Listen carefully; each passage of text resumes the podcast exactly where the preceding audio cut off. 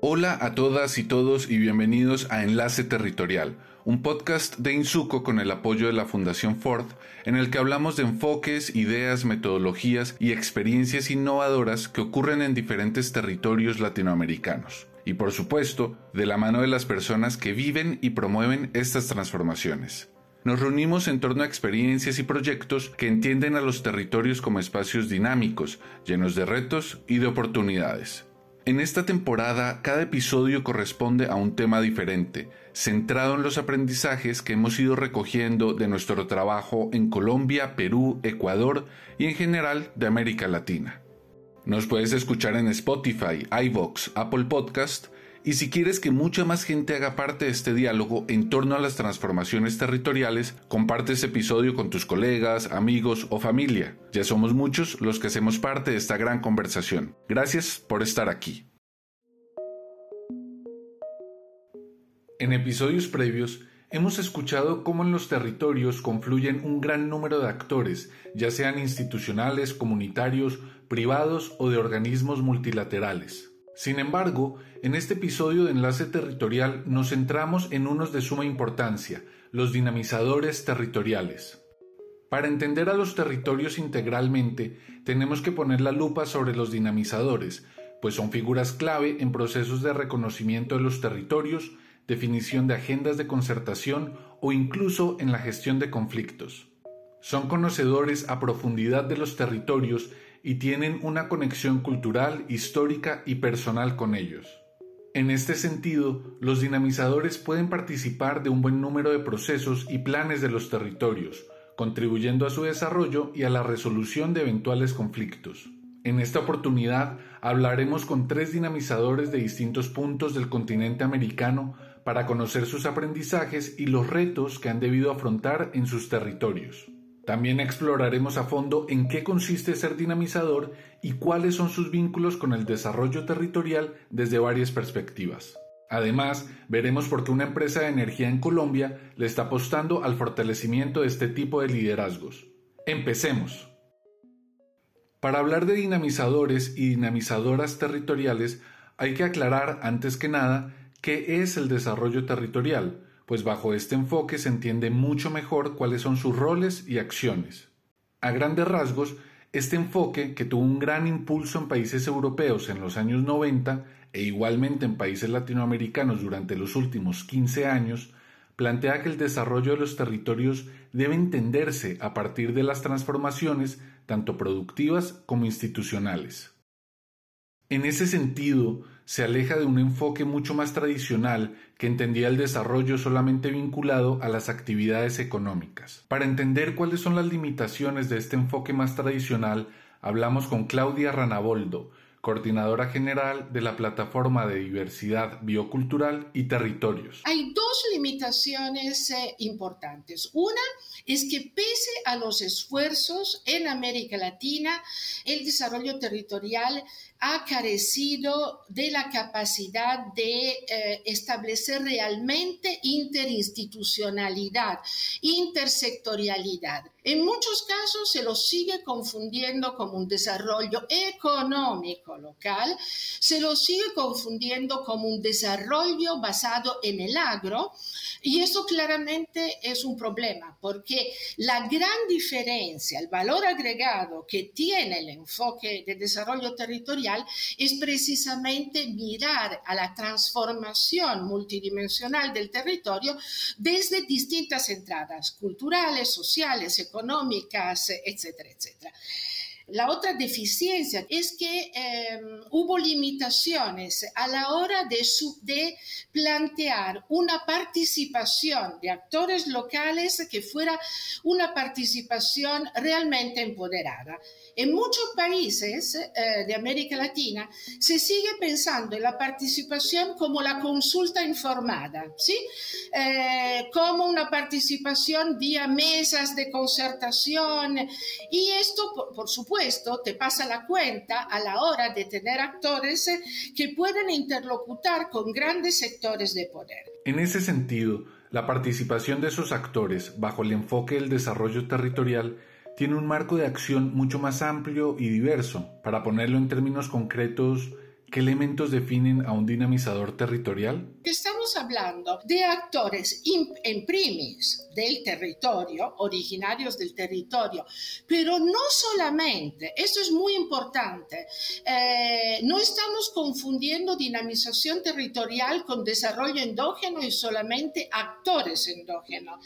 Entonces, estamos pensando en actores que favorezcan el reconocimiento de las potencialidades y limitaciones del territorio de una manera creativa, de una manera eh, innovadora y que lo hagan en 360 grados, entonces, no solamente desde el enfoque agropecuario. Eh, entonces, esto es muy importante porque de entrada lo que debería tener un dinamizador, una dinamizadora territorial, es esta mirada intersectorial, entonces, y también una actitud que tiene que ver mucho con habilidades blandas, que no es la de sustituirse a los actores protagonistas del territorio, sino de acompañar sus procesos de empoderamiento. Hay otros elementos que a mí personalmente me parece muy importante para tener un dinamizador o una dinamizadora eh, con nombre y apellido. Y es esto del reconocer el territorio como eh, un espacio construido socialmente y por lo tanto no solamente un espacio definido por limitaciones administrativas burocráticas eh, o geográficas, un espacio vivo, un espacio definido por su memoria, por su historia, por su identidad, que reconozca las riquezas del territorio. Y muchas de estas riquezas hoy en día significa reconocer diversidad y patrimonio cultural y biodiversidad o diversidad natural, o lo que venimos a llamar patrimonio biocultural. Y un otro elemento eh, que es fundamental es aquello que eh, el dinamizador o la dinamizadora no se basen solo y exclusivamente en algún tipo de actor, solamente el productor agropecuario, solamente el empresario privado, solamente el funcionario público, expresión de la política pública. Mirar al desarrollo territorial y a la dinamización territorial implica ver esta multiactorialidad. En definitiva, un dinamizador es cualquier actor que esté dispuesto a apostarle al desarrollo de su territorio de una manera innovadora e integral, sabiendo que en algún momento va a tener que pasar el testigo a otro dinamizador. Ahora, Claudia nos habla sobre los diferentes roles y competencias que pueden llegar a tener. El primero es aquello de reconocer y hacer reconocer el territorio.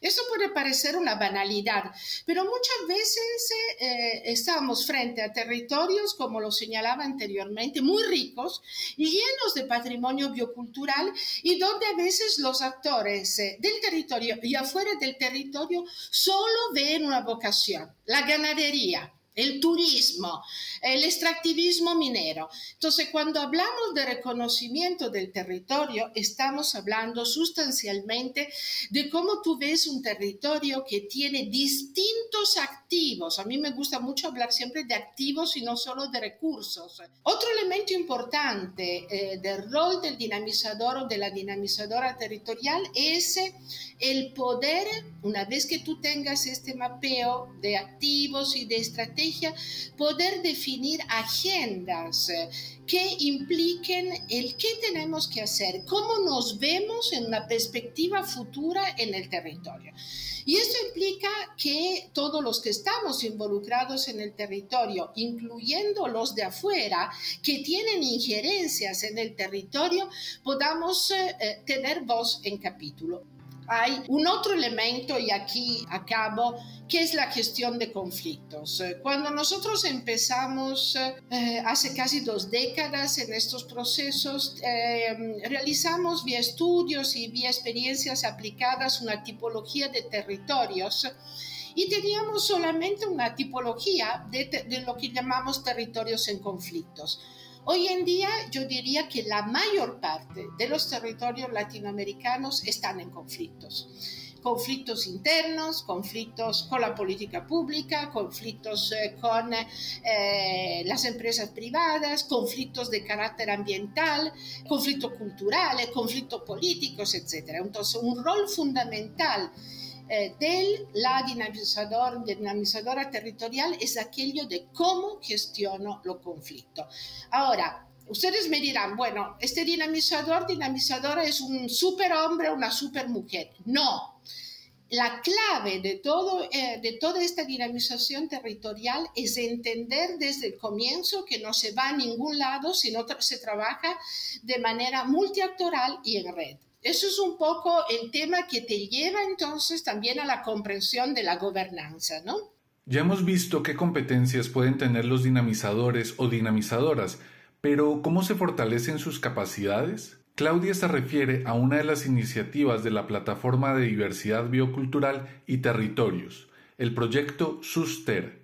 Comenzó a manera de unos diplomados para formar dinamizadores territoriales y ahora, vía diversidad y desarrollo de la Unión Europea, la iniciativa ha escalado. Es una propuesta de formación de dinamizadores, dinamizadoras territoriales que en este momento se está arraigando, anclando en ocho universidades de América Latina y de Europa. Y eso son palabras mayores, sobre todo por lo que significa trabajar con las universidades, que tienen toda una forma de funcionar, etcétera, que es muy, muy, muy complejo. Entonces, ahí ha funcionado la red. ¿Sí? Ha funcionado la red en términos de capitalización de procesos, experiencias y contactos y también de la capacidad de poder innovar sobre lo que estamos haciendo anteriormente. ¿Cuál es mi punto acá? Que no inventamos nada nuevo, vamos sumando y escalando sobre lo que se ha estado haciendo anteriormente. Por supuesto que vamos innovando, eh, las redes que funcionan son redes que eh, son creativas, ¿sí? Eh, que van cambiando y que además establecen relaciones entre la persona, los profesionales y las instituciones de alta confianza, de colaboración, de cooperación y de competitividad. Además de la iniciativa SUSTER, hay muchos otros proyectos, estudios o aportes que se están haciendo en relación con el trabajo de los dinamizadores territoriales. Es el caso de la Corporación Financiera Internacional o IFC por sus siglas en inglés, que desde su área de asesoría e infraestructura sostenible ha trabajado y apoyado el tema de transparencia, monitoreo de inversión municipal y rendición de cuentas en regiones mineras en Latinoamérica, sobre todo con las experiencias de países como Perú y Colombia, por medio del programa From Disclosure to Development o D2D. Para hablarnos más sobre esta iniciativa, contamos con Michelle Jacome, oficial de operaciones global del IFC. Desde el 2018 estamos buscando facilitar el acceso a datos e información de recursos naturales a comunidades para que puedan participar de una manera informada en lo que es la agenda eh, de desarrollo local. Eh, actualmente eh, operamos en Perú y en Colombia con el apoyo del Banco Mundial y el financiamiento de la Fundación BHP. Y trabajamos muy de cerca con gobiernos a nivel local, regional y municipal, con compañías mineras, líderes comunitarios, organizaciones de la sociedad civil, medios, academia, jóvenes, especialmente los nativos digitales, e iniciativas internacionales, eh, por ejemplo, API, que es la iniciativa de transparencia de las eh, industrias extractivas. Entonces, dentro de este contexto, eh, D2D no busca en realidad generar nuevos datos. Vemos que en Perú en particular y en Colombia hay información para los líderes, hay información para las comunidades, simplemente que esta información no es no, está, no es útil, no está en el formato que, las comunidades necesitan o no están desagregados al nivel de, eh, al nivel de relevancia que sería útil para participar en, en, el proceso de desarrollo local. Entonces, en realidad buscamos apoyar el uso y la adaptación de estos datos para que la información existente pueda ser coordinada y enfocada a las necesidades del usuario eh, final, es decir, las comunidades. Entonces, esto nos, nos, enfocamos básicamente en lo que llamamos nosotros los intermediarios de la información, que para nosotros pueden ser los dinamizadores a nivel territorial. Michelle añade que uno de los principales objetivos del programa es de dar la capacidad de, uno, acceder a la información, dos, de limpiar la información, ponerla de una manera en que, en que los, eh, las personas que van a analizar los datos puedan en realidad hacer una, un, análisis útil. Eh, y tres, sepan eh, cómo diseminarlo o difundirlo, o sea, el tema de divulgación a, a sus comunidades y puedan sacar información que en realidad es útil de estos datos abiertos o datos públicos, que son dos cosas diferentes, ¿verdad? Entonces, el tema de, los datos es, integral para el tema de, dinamizar a los, líderes locales. Aunque el programa D2D todavía se está implementando y por lo tanto aún no se cuenta con los resultados finales, Michelle comparte con nosotros algunos de los hallazgos preliminares de la primera fase hay muchos datos, poca información y poco conocimiento. Eh, falta un enfoque en términos del usuario final, de la información que, gobiernos, así como compañías, eh, divulgan. Faltan sistemas de retroalimentación de usuarios de la información. También vemos que hay una falta de conocimiento sobre la iniciativa de datos abiertos hay muchísima voluntad y también deseo de este tipo de información para una mayor coordinación intersectorial y a nivel regional. Sin embargo, no hay un ente coordinador específicamente que puede, que puede facilitar esto. También vemos que los sistemas de, regalías son bastante complejos y, y, la información de cómo los recursos son asignados o utilizados no está muy claro ni para las compañías, ni para los líderes locales, ni sociedad civil. Entonces, una de las cosas que vimos en nuestros, en nuestros grupos focales fue que la gente en realidad necesita una, o sea, una información básica de cómo y a dónde van estos recursos eh, desde que se generan eh, a nivel nacional en los presupuestos nacionales. Ya tenemos claro qué roles cumplen los dinamizadores y dinamizadoras y qué proyectos o iniciativas están girando alrededor para fortalecer sus actividades en los territorios. Pero ahora falta ponerles cara. Una de estas caras es la de Wilfredo Bacián, dirigente territorial de la comunidad quechua Quipisca, en el norte de Chile. Además de su labor de dinamizador, Wilfredo actualmente es uno de los representantes de la comunidad quechua en el proceso constituyente chileno, un hito para el país austral. Wilfredo nos cuenta que uno de los trabajos más importantes que está desarrollando como dinamizador tiene que ver con la reconstrucción comunitaria de Quipisca, su territorio. En mi trabajo eh, territorial, por así decirlo, hemos impulsado desde el 2009 hasta ahora distintos procesos que le llamamos, que le denominamos, ¿no? Reconstrucción comunitaria, es decir, cómo nos hemos reencontrado con nuestra comunidad de, de nuestros orígenes, de nuestros ancestros, y desde ahí construyendo instancias eh, de vinculación con el territorio. Muchas familias emigraron por distintas razones, eh, de falta de oportunidades principalmente, y por eh, situaciones de, calidad de vida que, no se dan en, los territorios rurales e indígenas principalmente. Y emigran a, los centros más urbanos, donde ya se concentra la mayor cantidad de población. Bueno, desde esa fecha hasta, hasta hoy venimos generando instancias como te digo, de, reconstrucción comunitaria que buscan el empoderamiento de la comunidad, es decir, volver a reencontrarnos con, el territorio y dándole valor también a, ese, a ese, patrimonio ancestral, a ese patrimonio natural, a ese patrimonio arqueológico también que, hoy día hemos ido detectando y, y generando acciones, como te decía, de puesta en valor.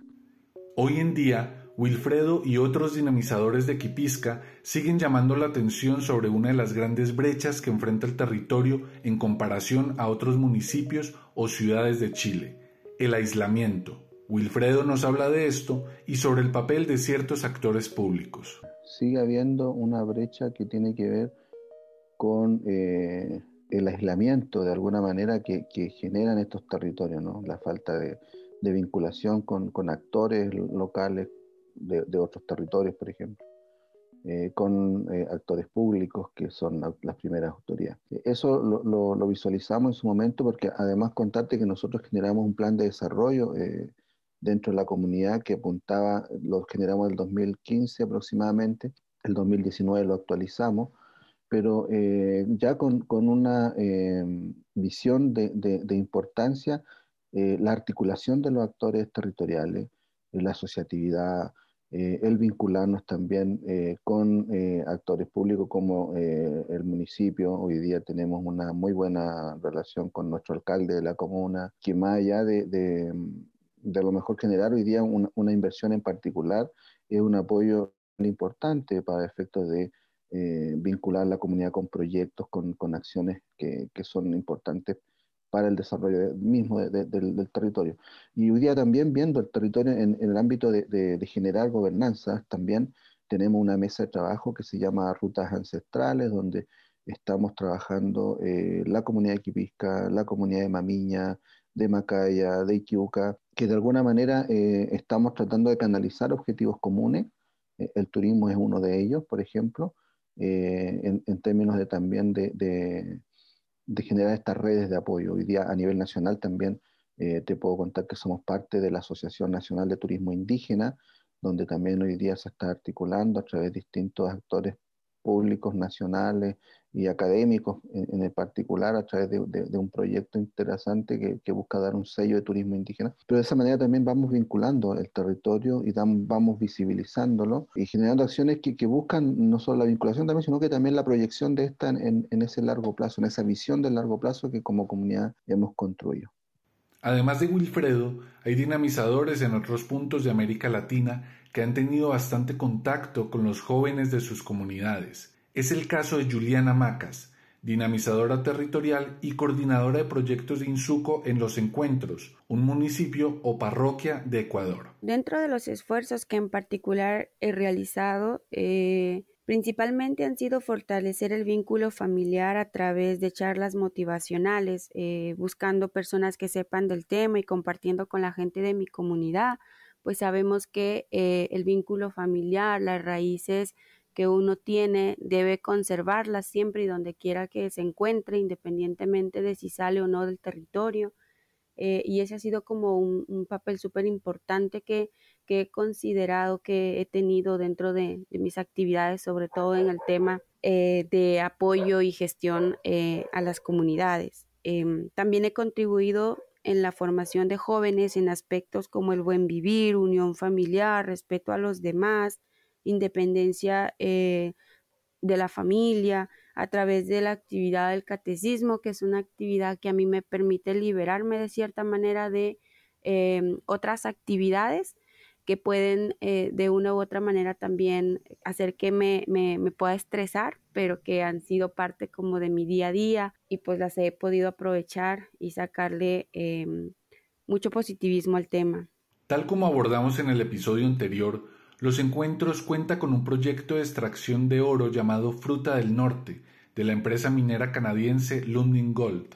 Con ello, ha sido necesario contar con varios espacios de diálogo multiactor, Juliana destaca, sobre todo, la mejora del diálogo entre diferentes actores, especialmente los líderes barriales y los representantes del gobierno autónomo centralizado o GAT de los encuentros. Dentro de, las oportunidades, sí, yo creo que en la parroquia de los encuentros el tener un proceso de diálogo multiactor ha eh, fortalecido sobre todo la gestión y administración de las autoridades locales, hablo de un GAT parroquial, eh, de los encuentros, que de una u otra manera se ha visto muy representado y muy em, posicionado en las comunidades como la, la, administración que ha fortalecido la conectividad de las comunidades a través de proyectos em, y también el hecho de haber formado líderes eh, barriales que están siempre como apoyándose en el GAT pero buscando pues a través de las competencias, si no las tiene el GAD, las tendrá el cantón, eh, a través del municipio, pero que estas personas ya no van pues así a solicitar con un oficio, eh, sino van ya con propuestas desarrolladas y que buscan es financiamiento, pues porque eh, como comunidades muchas de las veces se puede aportar o ser corresponsable con el tema de la mano de obra, pero más allá de eso, pues el tema económico es un poco eh, difícil para, para la gente de la comunidad. Entonces, pues Eh, creo que más allá de los retos que se han tenido, se ha logrado dentro de la parroquia eh, fortalecer el tema de la gobernanza a través del GAT parroquial y el tema de la participación ciudadana a través del apoyo y la gestión que estamos viendo los, los presidentes barriales tienen dentro de la parroquia. Pasamos de Ecuador a Colombia para hablar con Sandra Olaya, dinamizadora territorial que, al igual que Juliana, se ha enfocado en trabajar con jóvenes interesados en cerrar algunas de las brechas presentes en sus territorios. Sandra es del municipio de Victoria en Caldas, un departamento de la región andina colombiana. Desde muy joven ha estado vinculada con actividades para fortalecer su territorio. Ya a los 14 años empecé a ser parte de voluntariados del grupo de recreación del municipio, de, la iglesia, y eso es lo que nos abre como las puertas a, a compartir con otros jóvenes de otros lugares, a ver ellos qué hacen, qué generan. Entonces, digamos que empezamos como a liderar todos esos procesos desde las personas, desde los individuos. Y ya en procesos colectivos, pues ya empezar a generar procesos sociales, procesos juveniles, que no es fácil porque pues en estos municipios eh, hace 15 años era más difícil porque no había recursos, porque el oriente de Caldas fue considerado el oriente lejano, eh, era más lejos ir a la capital que ir hasta el mismo Bogotá por el tema de las vías, entonces digamos que eso generaba de que no nos llegara la información, de que llegaba cierta información a la alcaldía y a nosotros nos la pasaban dos meses después cuando ya había pasado la convocatoria. Ahí fue donde surgieron muchos eh, colectivos.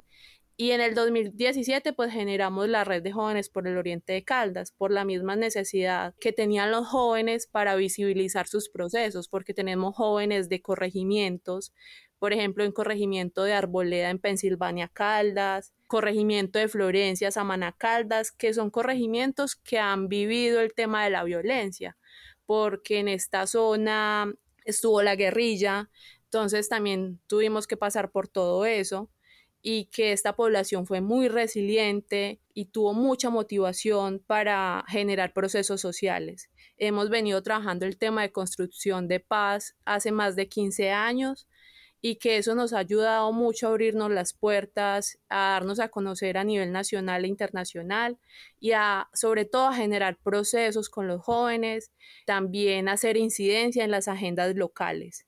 Nosotros hemos venido haciendo seguimiento a los planes de gobierno, a los planes de desarrollo, haciendo campañas de no al abstencionismo electoral, de motivar a los jóvenes a que salgan a votar, a que hagan incidencia en sus territorios.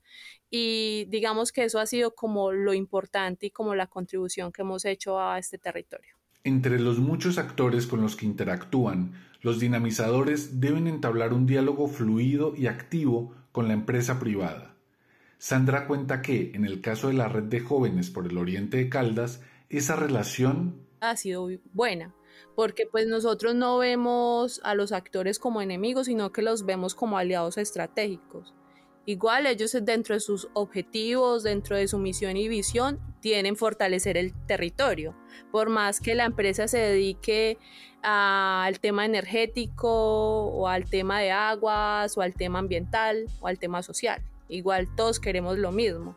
Y nosotros hemos venido haciendo un trabajo fuerte que es sentarnos en la mesa con los diferentes actores, con la comunidad, cuando hay algún conflicto, ya sea ambiental, de generar propuestas en, en pro del medio ambiente o el pro del tema social y juntar nuestras agendas. Hemos formado parte del programa de desarrollo para la paz del Magdalena Centro por más de 15 años y digamos que con ellos hemos aprendido a tener contacto con estas diferentes instituciones y, entidades y de generar agendas en común. Se han generado foros, se han generado conversatorios, eh, hemos generado agendas locales y todo esto pues nos ayuda a que todos estemos pensando en un bien común, que estemos pensando en el territorio pues, y en su gente que es como lo importante de este proceso. Sandra Olaya se refirió a cómo varios dinamizadores territoriales de Caldas han trabajado en el programa para la paz del Magdalena Centro en Colombia. Dicha iniciativa, con antecedentes en otras regiones del país, busca promover el desarrollo territorial y la paz en comunidades colombianas que han sufrido las consecuencias de la violencia y el conflicto armado. Cuando se creó el programa, se hizo una convocatoria a muchos actores del sector privado y una de las empresas que se sumó fue Check del grupo EPM, prestadora y distribuidora de energía en Caldas y otros departamentos. Santiago Villegas, su gerente general, nos cuenta los detalles de esa vinculación se convocaron una cantidad de agentes de desarrollo y ahí digamos que la CHEC tiene claro que como, como, como una empresa prestadora del servicio de distribución de la energía, en tanto en áreas urbanas como rurales de esta parte del departamento, entonces aceptó y la, convocatoria como de los promotores de la iniciativa en conjunto con otras empresas pues también que tienen presencia en esta parte del, del departamento, Ahí están Ecopetrol, está NISA, está Isagen, como también otras otras otras empresas del, del, del, sector minero energético que definitivamente lo que tenemos nosotros como, como, como empresas de este sector es que tenemos una alta capacidad de incidencia en los territorios.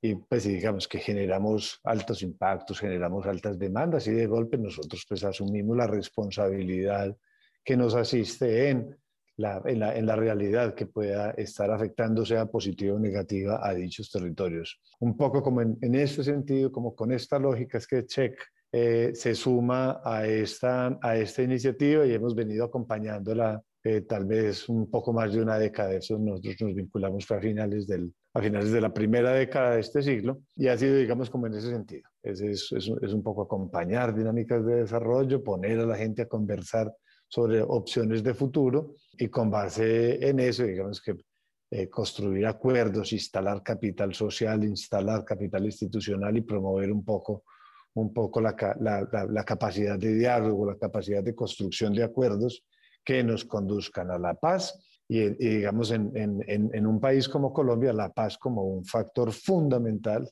que posibilita, habilita eh, dinámicas de desarrollo mucho más pertinentes. Con respecto a este último punto, Santiago Villegas señala que para una empresa es fundamental entender los diferentes liderazgos que existen en los territorios que son parte de su zona de influencia. Por ejemplo, en el eje cafetero colombiano, la experiencia de la Federación Nacional de Cafeteros permitió que muchos liderazgos estuvieran vinculados a los comités municipales o departamentales.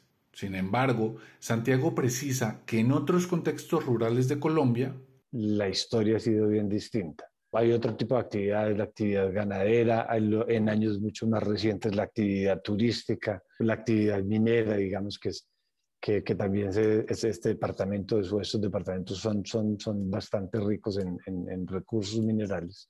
Digamos que ha impulsado otro tipo de dinámicas.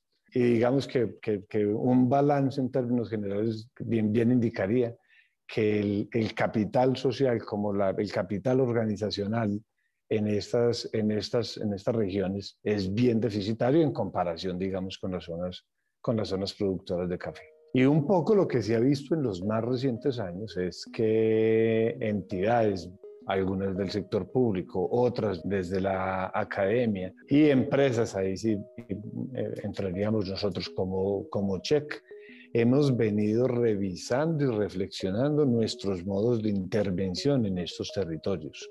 Un poco, digamos que con la claridad de cuáles son esos déficits de capital social, eh, cuáles son esos déficits organizacionales, esas, digamos, limitaciones históricas, culturales que, que han, digamos, como determinado la realidad de estos territorios. Y nos hemos ocupado por enriquecer de criterios, de elementos, de enfoques para poder nosotros ser mucho más eficientes en la generación de capacidades locales para poder pensar, digamos, en unas, en, unas dinámicas de desarrollo rural mucho más pertinentes, mucho más eficientes, mucho más, de mucha mayor envergadura, de mucha mayor solvencia, de mucha mayor solidez y de mucha mejor proyección a futuro.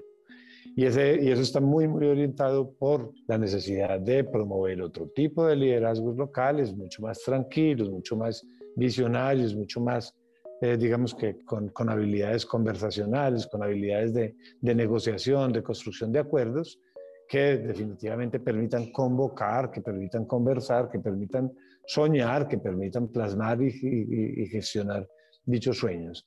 A lo largo de este episodio hemos visto la importancia de que se fortalezcan los roles de los dinamizadores en los territorios con presencia de proyectos mineroenergéticos. Pero incluso sabiendo esto, ¿cuáles serían las motivaciones para que las empresas apoyen estos procesos? Santiago hace una reflexión al respecto. Estamos absolutamente convencidos de que la sostenibilidad de este tipo de compañías está en una relación de dependencia muy estrecha y muy profunda con la sostenibilidad de los territorios. Y cuando uno mira los territorios en donde estamos operando, a uno le generan profundas dudas acerca de qué tan sostenible es el territorio en donde nosotros estamos operando. En esa perspectiva, no puede sino concluir, primero, que la sostenibilidad territorial es un asunto de la totalidad de los agentes de desarrollo, dentro de ellos toda la, de la totalidad de las empresas. Y segundo, que estamos en la obligación de honrar el, el, objetivo de desarrollo sostenible número 17 que dice alianzas para lograr los objetivos de desarrollo sostenible. Y, y, y, lo que nosotros andamos promoviendo es un poco la perspectiva de que es el capital social la llave que nos permite a nosotros abrir la puerta del desarrollo sostenible, con unos líderes muy cualificados, con muy buena capacidad de participación, con muy buena representatividad, con muy buena capacidad de gestión, definitivamente son capaces de mover, de transformar esta realidad, van a presionar a las administraciones, van a tomar mejores decisiones en relación con su representación y con, con sus entes de gobierno, van a poder acompañar a, estas agencias de gobierno para que hagan una gestión mucho más eficiente, mucho más transparente, mucho más potente, mucho más incluyente, mucho más mucho, con muchas mejores consideraciones.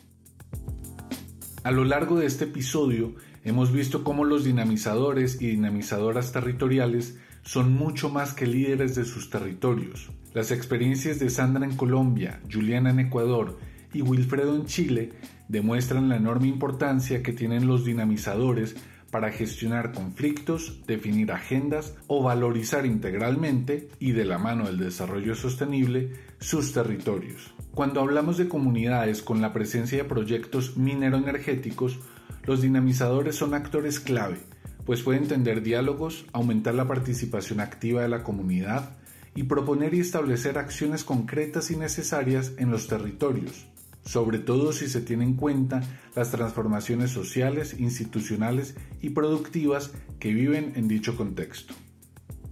Sin duda, los dinamizadores son una parte articuladora fundamental del desarrollo territorial sostenible y por ello es sumamente relevante apoyar su formación y labor desde todo tipo de ámbitos. En el próximo episodio daremos el salto para hablar de cómo se puede repensar el diálogo desde la acción colectiva. Veremos casos en Colombia, Perú y Ecuador, con espacios de diálogo novedosos, innovadores y con muchos aprendizajes por compartir. Hasta el próximo episodio.